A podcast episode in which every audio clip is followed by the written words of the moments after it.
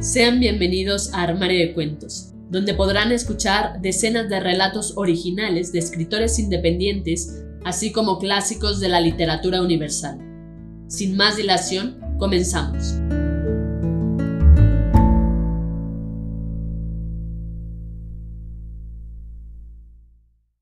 Hola, ¿cómo están? Yo soy Mari Carmen y el día de hoy vamos a leer El Principito de Antoine de Saint-Exupéry. Este audiolibro es patrocinado por Kinder Yoga Inbound, una formación orientada a personas interesadas en una nueva visión de la educación, en la que se une lo mejor del yoga, el arte, el crecimiento personal y las pedagogías alternativas. Te invitamos a conocer esta propuesta educativa, que para los instructores de yoga es una especialización pedagógica, así como para las educadoras, una gran herramienta que enriquece su misión. En la descripción te dejo el enlace para que conozcas más acerca de este método educativo que está siendo un éxito en más de siete países. Dicho esto, damos inicio. El Principito, de Antoine de Saint-Exupéry. Primera parte. A Leon Werth. Pido perdón a los niños por haber dedicado este libro a una persona mayor. Tengo una seria excusa. Esta persona mayor, es el mejor amigo que tengo en el mundo. Tengo otra excusa. Esta persona mayor es capaz de entenderlo todo, hasta los libros para niños. Tengo una tercera excusa. Esta persona mayor vive en Francia, donde pasa hambre y frío. Verdaderamente necesita consuelo. Si todas esas excusas no bastasen, bien puedo dedicar este libro al niño que una vez fue esta persona mayor. Todos los mayores han sido primero niños, pero pocos los recuerdo. Corrijo pues mi dedicatoria. A León Werth cuando era niño. Cuando yo tenía seis años, vi en un libro sobre la selva virgen que se titulaba Historias vívidas una magnífica lámina. Representaba una serpiente boa que se tragaba a una fiera. En el libro se afirmaba, la serpiente boa se traga su presa entera, sin masticarla, Luego ya no puede moverse y duerme durante los seis meses que dura su digestión. Reflexioné mucho en ese momento sobre las aventuras de la jungla y a mi vez logré trazar con un lápiz de colores mi primer dibujo. Mi dibujo número uno era de esta manera. Enseñé mi obra de arte a las personas mayores y les pregunté si mi dibujo les daba miedo. ¿Por qué habría de asustar un sombrero? Me respondieron mi dibujo no representaba un sombrero, representaba una serpiente boa que digiere un elefante. Dibujé entonces el interior de la serpiente boa a fin de que las personas mayores pudieran comprender. Siempre estas personas tienen necesidad de explicaciones. Mi dibujo número dos era así. Las personas mayores me aconsejaron abandonar el dibujo de serpientes boas, ya fueran abiertas o cerradas, y poner más interés en la geografía, la historia, el cálculo y la gramática. De esta manera, a la edad de seis años, abandoné una magnífica carrera de pintor. Había quedado desilusionado por el fracaso de mis dibujos número uno y número dos. Las personas mayores nunca pueden comprender algo por sí solas y es muy aburrido para los niños tener que darles una y otra vez explicaciones. Tuve pues que elegir otro oficio y aprendí a pilotear aviones. He volado un poco por todo el mundo y la geografía, en efecto, me ha servido de mucho. Al primer vistazo podía distinguir perfectamente la China de Arizona. Esto es muy útil, sobre todo si se pierde uno durante la noche. A lo largo de mi vida he tenido multitud de contactos con multitud de gente seria. Viví mucho con personas mayores y las he conocido muy de cerca, pero esto no ha mejorado demasiado mi opinión sobre ellas. Cuando me he encontrado con alguien que me parecía un poco lúcido, lo he sometido a la experiencia de mi dibujo número uno, que he conservado siempre. Quería saber si verdaderamente era un ser comprensivo. E invariablemente me contestaban siempre es un sombrero.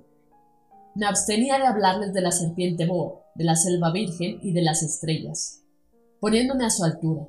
Les hablaba del bridge, del golf, de política y de corbatas. y mi interlocutor se quedaba muy contento de conocer a un hombre tan razonable. Vivía así, solo, nadie con quien poder hablar verdaderamente, hasta cuando hace seis años tuve una avería en el desierto de Sáhara. Algo se había estropeado en el motor. Como no llevaba conmigo ni mecánico ni pasajero alguno, me dispuse a realizar yo solo una reparación difícil. Era para mí una cuestión de vida o muerte, pues apenas tenía agua de beber para ocho días. La primera noche me dormí sobre la arena, a unas mil millas de distancia del lugar habitado más próximo. Estaba más aislado que un náufrago en una balsa en medio del océano. Imagínense, pues, mi sorpresa, cuando al amanecer me despertó una extraña vocecita que decía Por favor, píntame un cordero. ¿Eh? Píntame un cordero. Me puse en pie de un salto, como herido por el rayo. Me froté los ojos. Miré a mi alrededor. Vi a un extraordinario muchachito que me miraba gravemente. Ahí tienen el mejor retrato que más tarde logré hacer de él, aunque mi dibujo, ciertamente, es menos encantador que el modelo. Pero no es mía la culpa. Las personas mayores me desanimaron de mi carrera de pintor a la edad de seis años, y no había aprendido a dibujar otra cosa que boas cerradas y boas abiertas. Miré, pues, aquella aparición con los ojos redondos de admiración. No hay que olvidar que me encontraba a unas mil millas de distancia del lugar habitado más próximo. Y ahora bien, el muchachito no me parecía ni perdido, ni muerto de cansancio, de hambre, de sed o de miedo. No tenía en absoluto la apariencia de un niño perdido en el desierto, a mil millas de distancia del lugar habitado más próximo. Cuando logré por fin articular palabra, le dije, Pero, ¿qué haces tú por aquí? Y él respondió entonces suavemente, como algo muy importante, Por favor, píntame un cordero. Cuando el misterio es demasiado impresionante, es imposible desobedecer. Por absurdo que aquello me pareciera, a mil millas de distancia de todo lugar habitado y en peligro de muerte, saqué de mi bolsillo una hoja de papel y una pluma fuente. Recordé que yo había estudiado especialmente geografía, historia, cálculo y gramática. Le dije al muchachito, ya un poco malhumorado, que no sabía dibujar. No importa, me respondió, píntame un cordero. Como nunca había dibujado un cordero, rehice para él uno de los dos únicos dibujos que yo era capaz de realizar, el de la serpiente boa cerrada, y quedé estupefacto cuando oí decir al hombrecito, No, no, yo no quiero un elefante en una serpiente. La serpiente es muy peligrosa y el elefante ocupa mucho sitio. En mi tierra es todo muy pequeño. Necesito un cordero. Píntame un cordero. Dibujé un cordero. Lo miró atentamente y dijo No, este está ya muy enfermo. Haz otro. Volví a dibujar. Mi amigo sonrió dulcemente con indulgencia. ¿Ves? Esto no es un cordero, es un carnero. Tiene cuernos. Rehice nuevamente mi dibujo. Fue rechazado igual que los anteriores. Este es demasiado viejo. Quiero un cordero que viva mucho tiempo. Falto ya de paciencia y deseoso de comenzar a desmontar el motor, garrapateé rápidamente este dibujo, se lo enseñé y le agregué. Esta es la caja. El cordero que quieres está dentro. Con una gran sorpresa mía, el rostro de mi joven juez se iluminó. Así es como yo lo quería. ¿Crees que sea necesario mucha hierba para este cordero? ¿Por qué? Porque en mi tierra es todo tan pequeño. Se inclinó hacia el dibujo y exclamó, Bueno, no tan pequeño. Está dormido. Y así fue como conocí al principito. Me costó mucho tiempo comprender de dónde venía. El principito, que me hacía muchas preguntas, jamás parecía oír las mías. Fueron palabras pronunciadas al azar, las que poco a poco me revelaron todo. Así, cuando distinguió por vez primera mi avión, no dibujaré mi avión por tratarse de un dibujo demasiado complicado para mí. Me preguntó, ¿qué cosa es esa? Eso no es una cosa, eso vuela, es un avión, mi avión. Me sentí orgulloso al decirle que volaba. Él entonces gritó ¿Cómo? ¿Has caído del cielo? Sí, le dije modestamente. Qué curioso. y el principito lanzó una graciosa carcajada que me irritó mucho. Me gusta que mis desgracias se tomen en serio, y añadió. Entonces, ¿tú también vienes del cielo? ¿De qué planeta eres tú? Divisé una luz en el misterio de su presencia y le pregunté bruscamente. ¿Tú vienes, pues, de otro planeta? Pero no me respondió. Movía lentamente la cabeza mirando detenidamente mi avión. Es cierto que encima de eso no puedes venir de muy lejos. Y se hundió en un ensueño durante largo tiempo. Luego, sacando de su bolsillo mi cordero, se abismó en la contemplación de su tesoro. Imagínense cómo me intrigó esta semiconfidencia sobre los otros planetas. Me esforcé, pues, en saber algo más. ¿De dónde vienes, muchachito? ¿Dónde está tu casa? ¿Dónde quieres llevarte mi cordero? Después de meditar silenciosamente, me respondió Lo bueno de la caja que me has dado es que por la noche le servirá de casa. Sin duda, y si eres bueno, te daré también una cuerda y una estaca para atarlo durante el día. Esta proposición pareció chocar al principito. ¿Atarlo? ¡Qué idea más rara! Si no lo atas, se irá quién sabe dónde y se perderá. Mi amigo soltó una nueva carcajada. ¿Y dónde quieres que vaya? No sé, a cualquier parte. Derecho camino adelante. Entonces el principito señaló con gravedad. No importa, es tan pequeña mi tierra. Y agregó quizás con un poco de melancolía. Derecho, camino adelante, no se puede ir muy lejos. De esta manera, supe una segunda cosa muy importante. Su planeta de origen era apenas más grande que una casa. Esto no podía asombrarme mucho.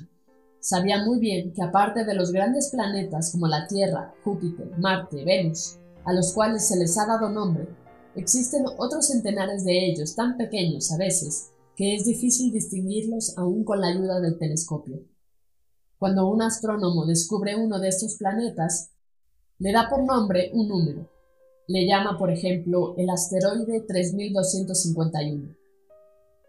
Tengo poderosas razones para creer que el planeta del cual venía el principito era el asteroide B612. Este asteroide ha sido visto solo una vez con el telescopio en 1909 por un astrónomo turco. Este astrónomo hizo una gran demostración de su descubrimiento en un Congreso Internacional de Astronomía, pero nadie le creyó a causa de su manera de vestir. Las personas mayores son así. Felizmente, para la reputación del asteroide B612, un dictador turco impuso a su pueblo, bajo pena de muerte, el vestido a la europea. Entonces, el astrónomo volvió a dar cuenta de su descubrimiento en 1920, y como lucía un traje muy elegante, todo el mundo aceptó su demostración. Si les he contado de todos estos detalles sobre el asteroide B612 y hasta les he confiado su número, es por consideración a las personas mayores. A los mayores les gustan las cifras. Cuando se les habla de un nuevo amigo, jamás preguntan sobre lo esencial del mismo. Nunca se les ocurre preguntar ¿qué tono tiene su voz? ¿Qué juegos prefiere? ¿Le gusta coleccionar mariposas? Pero en cambio preguntan ¿qué edad tiene? ¿Cuántos hermanos? ¿Cuánto pesa? ¿Cuánto gana su padre? Solamente con estos detalles creen conocerlo. Si les decimos a las personas mayores, he visto una casa preciosa de ladrillo rosa, con geranios en las ventanas y palomas en el tejado, jamás llegarán a imaginarse cómo es esa casa. Es preciso decirles, he visto una casa que vale cien mil pesos. Entonces exclaman entusiasmados, ¡Oh, qué preciosa es! De tal manera, si les decimos, la prueba de que el principito ha existido está en que era un muchachito encantador que reía y quería un cordero. Querer un cordero es prueba de que se existe. Las personas mayores se encogerían de hombros y nos dirían que somos unos niños. Pero si les decimos el planeta de donde venía el principito era el asteroide B612, quedarán convencidas y no se preocuparán de hacer más preguntas. Son así, no hay por qué guardarles rencor. Los niños deben ser muy indulgentes con las personas mayores. Pero nosotros, que sabemos comprender la vida, nos burlamos tranquilamente de los números. A mí me habría gustado más comenzar esta historia a la manera de los cuentos de hadas. Me habría gustado decir, era una vez un principito que habitaba un planeta apenas más grande que él y que tenía necesidad de un amigo. Para aquellos que comprenden la vida, esto hubiera parecido más real. Porque no me gusta que mi libro sea tomado a la ligera. Siento tanta pena al contar estos recuerdos. Hace ya seis años que mi amigo se fue con su cordero. Y si intento describirlo aquí, es solo con el fin de no olvidarlo. Es muy triste olvidar a un amigo, no todos han tenido un amigo, y yo puedo llegar a ser como las personas mayores, que solo se interesan por las cifras. Para evitar esto, he comprado una caja de lápices de colores. Es muy duro a mi edad ponerse a aprender a dibujar, cuando en toda la vida no se ha hecho otra tentativa que la de una boa abierta y una boa cerrada a la edad de seis años. Ciertamente que yo trataré de hacer retratos lo más parecido posibles, pero no estoy muy segura de lograrlo. Uno saldrá bien y otro no tiene parecido alguno. En las proporciones me equivoco también un poco. Aquí el principito es demasiado grande y allá es demasiado pequeño. Dudo también sobre el color de su traje. Titubeo sobre esto y lo otro, y unas veces sale bien y otras mal. Es posible, en fin, que me equivoque sobre ciertos detalles muy importantes. Pero habrá que perdonármelo, ya que mi amigo no me daba nunca muchas explicaciones. Me creía semejante a sí mismo, y yo, desgraciadamente, no sé ver un cordero a través de una caja. Es posible que yo sea un poco como las personas mayores. He debido envejecer. Cada día yo aprendía algo nuevo sobre el planeta, sobre la partida y sobre el viaje. Esto venía suavemente al azar de las reflexiones. De esta manera, tuve conocimiento al tercer día del drama de los baobabs. Fue también gracias al Cordero, y como preocupado por una profunda duda, cuando el principito me preguntó, ¿Es verdad que los corderos se comen los arbustos? Sí, es cierto. Ah, qué contento estoy. No comprendí por qué era tan importante para él que los corderos se comieran los arbustos, pero el principito añadió, entonces se comen también los baobabs. Le hice comprender al principito que los baobabs no son arbustos, sino árboles tan grandes como iglesias, y que incluso si llevase consigo todo un rebaño de elefantes, el rebaño no lograría acabar con un solo baobab. Esta idea de rebaño de elefantes hizo reír al principito. Habría que poner los elefantes unos sobre otros, y luego añadió juiciosamente, los baobabs antes de crecer son muy pequeñitos. Es cierto, pero, ¿por qué quieres que tus corderos coman los baobabs? Me contestó, bueno, vamos, como si hablara de una evidencia. Me fue necesario un gran esfuerzo de inteligencia para comprender por mí mismo este problema. En efecto, en el planeta del principito había, como en todos los planetas, hierbas buenas y hierbas malas. Por consiguiente, de buenas semillas salían buenas hierbas, y de las semillas malas, hierbas malas. Pero las semillas son invisibles. Duermen en el secreto de la tierra, hasta que un buen día una de ellas tiene la fantasía de despertarse. Entonces se alarga extendiendo hacia el sol, primero tímidamente, una encantadora ramita inofensiva. Si se trata de una ramita de rábano de rosal, se la puede dejar que crezca como quiera pero si se trata de una mala hierba, es preciso arrancarla inmediatamente en cuanto uno ha sido reconocerla. En el planeta del principito había semillas terribles, como las semillas del baobab. El suelo del planeta está infestado de ellas. Si un baobab no se arranca a tiempo, no hay manera de desembarazarse de él más tarde. Cubre todo el planeta y lo perfora con sus raíces. Y si el planeta es demasiado pequeño y los baobabs son numerosos, lo hacen estallar. Es una cuestión de disciplina, me decía más tarde el principito. Cuando por la mañana uno termina de arreglarse, hay que hacer cuidadosamente la limpieza del planeta. Hay que dedicarse regularmente a arrancar los baobabs, cuando se les distingue de los rosales, a los cuales se parecen mucho cuando son pequeñitos. Es un trabajo muy fastidioso pero muy fácil. y un día me aconsejó que me dedicara a realizar un hermoso dibujo. Quisiera comprender a los niños de la Tierra estas ideas. Si alguna vez viajan, me decía, esto podrá servirles mucho. A veces no hay inconveniente en dejar para más tarde el trabajo que se ha de hacer, pero tratándose de baobabs, el retraso es siempre una catástrofe. Yo he conocido un planeta habitado por un perezoso que descuidó tres arbustos. Siguiendo las indicaciones del principito, dibujé dicho planeta. Aunque no me gusta el papel de moralista, el peligro de los baobabs es tan desconocido y los peligros que puede correr quien llegue a perderse en un asteroide son tan grandes que no vacilo en hacer una excepción y exclamar Niños, atención a los baobabs. Y solo con el fin de advertir a mis amigos de estos peligros a que se exponen desde hace ya tiempo sin saberlo, es por lo que trabajé y puse tanto empeño en realizar este dibujo.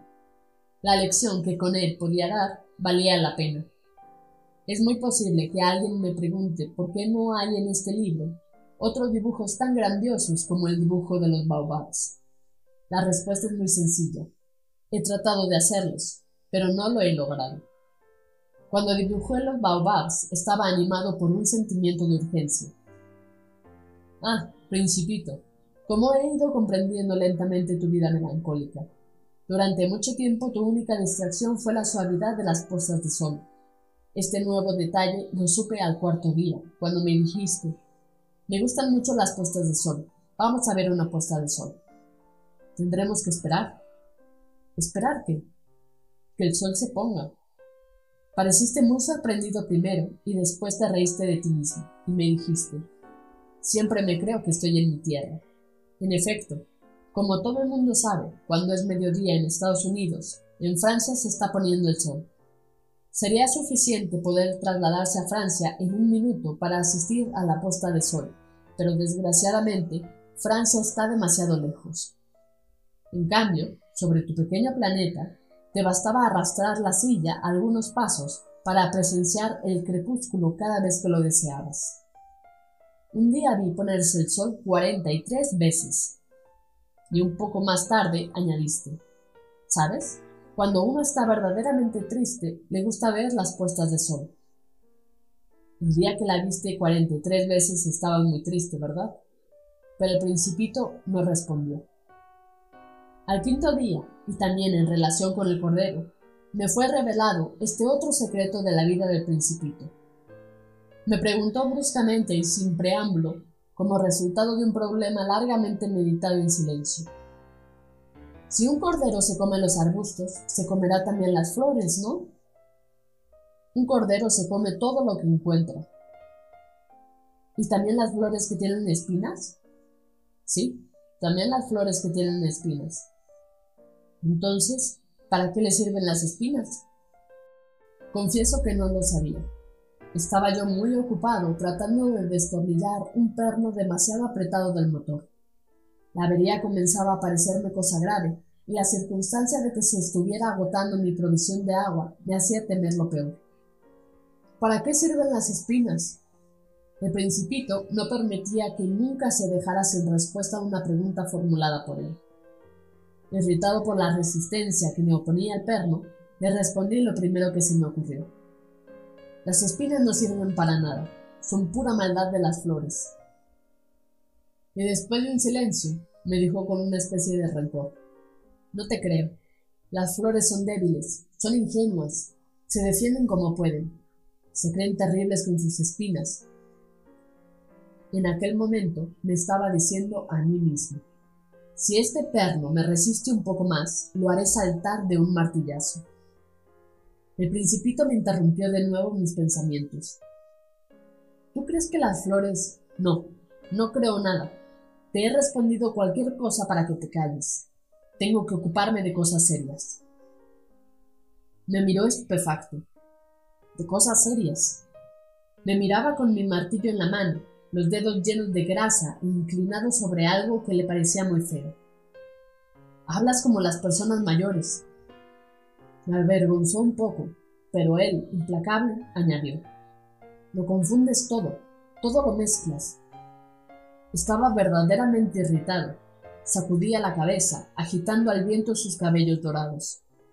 Conozco un planeta donde vive un señor muy colorado que nunca ha olido una flor, ni ha mirado una estrella y que jamás ha querido a nadie. En toda su vida no ha hecho más que sumas, y todo el día se lo pasa repitiendo como tú. Yo soy un hombre serio, yo soy un hombre serio. Al parecer, esto le llena de orgullo, pero eso no es un hombre, es un hongo. ¿Un qué? Un hongo. El principito estaba pálido de cólera. Hace millones de años que las flores tienen espinas, y hace también millones de años que los corderos, a pesar de las espinas, se comen las flores. Es que no es cosa seria averiguar por qué las flores pierden el tiempo fabricando unas espinas que no les sirven para nada. ¿Es que no es importante la guerra de los corderos y las flores? ¿No es esto más serio e importante que las sumas de un señor gordo y colorado? Y si yo seré una flor única en el mundo y que no existe en ninguna parte más que en mi planeta, si yo sé que un buen día un corderillo puede aniquilarla sin darse cuenta de ello, ¿es que esto no es importante? El principito enrojeció y después continuó. Si alguien ama una flor de la que solo existe un ejemplar en millones y millones de estrellas, basta que las mire para ser dichoso. Puede decir satisfecho, mi flor está allí, en alguna parte. Pero si el cordero se la come, para él es como si de pronto todas las estrellas se apagaran. Y esto no es importante. No pudo decir más y estalló bruscamente en sollozos. La noche había caído. Yo había soltado las herramientas y ya no importaban nada el martillo, el perno, la sed y la muerte. Había en una estrella, en un planeta, el mío, la Tierra, un principito a quien consolar. Lo tomé en mis brazos y lo mecí diciéndole, la flor que tú quieres no corre peligro. Te dibujaré un bozal para tu cordero y una armadura para la flor. Te... No sabía qué decirle, cómo consolarlo y hacer que tuviera nuevamente confianza en mí. Me sentía torpe. Es tan misterioso el país de las lágrimas. Aprendí bien pronto a conocer mejor esta flor. Siempre había habido en el planeta del Principito flores muy simples adornadas con una sola fila de pétalos que apenas ocupaban sitio y a nadie le molestaban. Aparecían entre la hierba una mañana y por la tarde se extinguían. Pero aquella había germinado un día de una semilla llegada de quién sabe dónde, y el principito había vigilado cuidadosamente desde el primer día aquella ramita tan diferente de las que él conocía. Podía ser una nueva especie de baobab, pero el arbusto cesó pronto de crecer y comenzó a echar su flor. El principito observó el crecimiento de un enorme capullo y tenía el convencimiento de que habría de salir de allí una aparición milagrosa. Pero la flor no acababa de preparar su belleza al abrigo de su envoltura verde. Elegía con cuidado sus colores, se vestía lentamente y se ajustaba uno a uno sus pétalos. No quería salir ya ajada como las amapolas, quería aparecer en todo el esplendor de su belleza. Ah, era muy coqueta aquella flor. Su misteriosa preparación duraba días y días, hasta que una mañana, precisamente al salir el sol, se mostró espléndida. La flor, que había trabajado con tanta precisión, dijo bostezando. Ah, perdóname. Apenas acabo de despertarme. Estoy toda despeinada. El principito no pudo contener su admiración. ¡Qué hermosa eres! ¿Verdad? Respondió dulcemente la flor. He nacido al mismo tiempo que el sol. El principito adivinó exactamente que ella no era muy modesta, ciertamente, pero era tan conmovedora. Me parece que ya es hora de desayunar, añadió la flor. Si tuviera la bondad de pensar un poco en mí, y el principito, muy confuso, habiendo ido a buscar una regadera, la roció abundantemente con agua fresca. Y así ella lo había atormentado con su vanidad un poco sombría. Un día, por ejemplo, hablando de sus cuatro espinas, dijo al principito Ya pueden venir los tigres con sus garras. No hay tigres en mi planeta, observó el principito. Y además los tigres no comen hierba. Yo no soy una hierba, respondió dulcemente la flor. Perdóname. No temo a los tigres, pero tengo miedo a las corrientes de aire. ¿No tendrás un biombo? Miedo a las corrientes de aire no es una suerte para una planta, pensó el principito. Esta flor es demasiado complicada. Por la noche me cubrirás con un fanal. Hace mucho frío en tu tierra. No se está muy a gusto. Allá de donde yo vengo. La flor se interrumpió. Había llegado allí en forma de semilla y no era posible que conociera otros mundos. Humillada por haberse dejado sorprender, inventando una mentira tan ingenua, tosió dos o tres veces para atraerse la simpatía del principito. ¿Y el biombo? Iba a buscarlo, pero como no dejabas de hablarme, insistió en su tos para darle al menos remordimiento. Fin. Esto ha sido todo. Espero que te haya gustado. Si fue así, compártelo con todos tus amigos. Recuerda seguirnos en nuestras redes sociales, Facebook, Twitter e Instagram. Nos encuentras como Armario de Cuentos. Con esto me despido. Cuídate mucho. Hasta la próxima.